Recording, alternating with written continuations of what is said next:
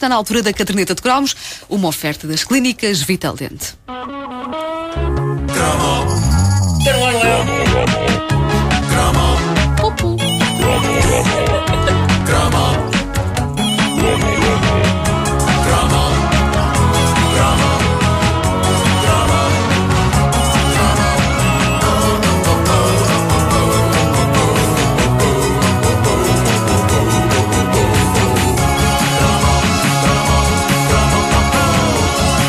Vais cantar, Marco? Ora bem, às vezes. Não, não vou cantar. N- não há genérico agora? Não. Ah, não me obrigues a cantar. Parece que as pessoas dizem, não me obrigues a dizer o que eu sei. Não, não me obrigues a cantar. Ah, eu às vezes penso como é que em 1900, 1983, eu prefiro dizer assim, ah, não havia ainda portugueses a viver em grutas e a grunhirem em vez de falarem. Pois foi em eh, 1983 que se deu um dos momentos mais deliciosamente trogloditas da história de Portugal. Tudo graças à infame noite de verão em que a RTP2 decidiu passar esse verdadeiro atentado absolutamente imoral aos bons costumes e à decência chamado Pato com Laranja. Calma, racconta con calma. Tu portavi la colazione alla signorina. E eu sei o que é que vocês estão a pensar. Estão a pensar, "Ah, o tipo pôs uma coisa qualquer em italiano só para fingir que tem ali imagens do pato com laranja, porque assim como assim ninguém está a prestar atenção e são só umas italianas lá por baixo a dizer Mas não, eu sou um profissional. E isto É, efetivamente. é mesmo a sequência do filme. Infelizmente, eh, nenhuma da- da- das partes do filme que estão a servir de banda sonora a esta edição da caderneta tem imagens de seios. Senão eu dizia. Eu juro que dizia. Pato com Laranja, no original Lanatra Laranja, é um filme italiano de Como é que é, como é que 1900. Lanatra Laranja. Não cantaste, mas fizeste magia agora Pois mesmo. Sim. Falei italiano. Itali- Ah. Italiano tem que se falar com, Com, os, com- com os dedos juntos, sim. com os E- dedos e- juntos assim. Lanatra é? Laranja. Sim. Uh, é um filme italiano. Como é que se diz pato? de- Naná. Anatra. Uh, é, é um filme de 75 com Mónica Vitti e Hugo Tognazzi. E, vistas Mónica bem as Vitti, coisas, é, é um, é um atentado tão grande à moral e aos bons costumes como, sei lá, como dizer poça ou como dizer xiça. É esse tipo de atentado à moral e aos, e aos bons costumes.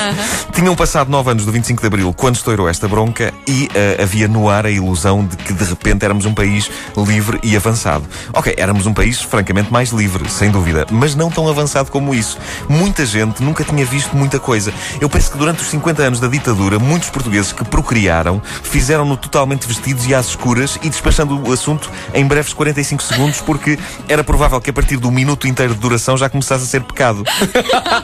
E é por isso que, de repente, assistir em plena RTP2, canal conhecido pela sua programação cultural, austera, séria, assistir a uma comédia sexual, sendo que por sexual entenda-se alguns planos de maminhas e pouco mais, foi uma explosão atómica.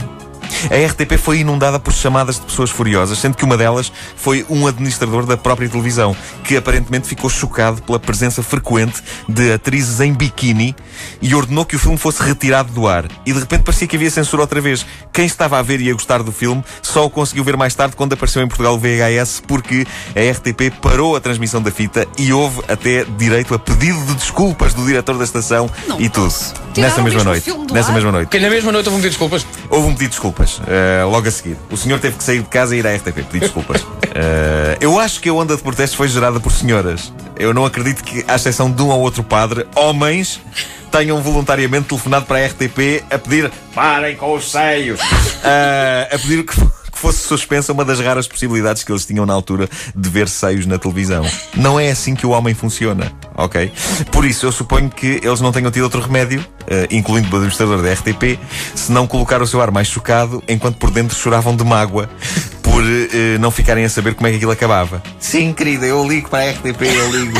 ah, ah, parem com isso! Estou muito revoltado! Parem, quando puderem, parem. Está bem quando puderem. Ah, felizmente, ah, tudo passou e nunca mais houve censura na RTP.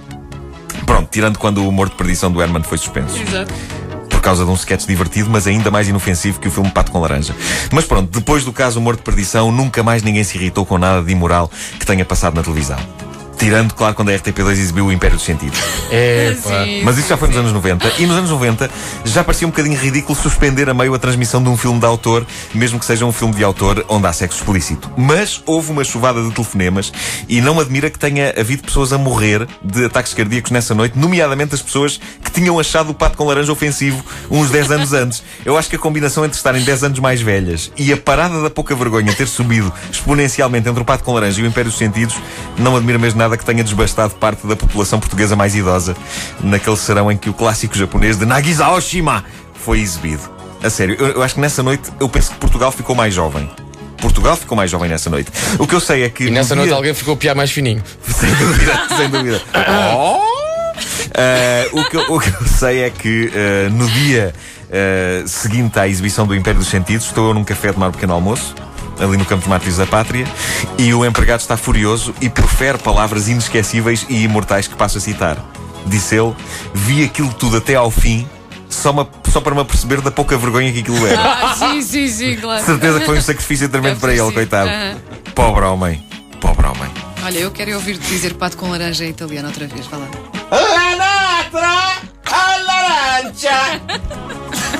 Com os dedos assim, juntos. Sim, sim.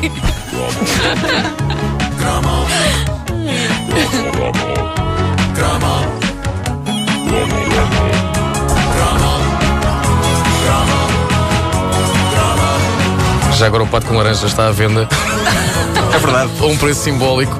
Nas tais lojas começam com F, acabam num C e têm A no meio. Muito obrigado.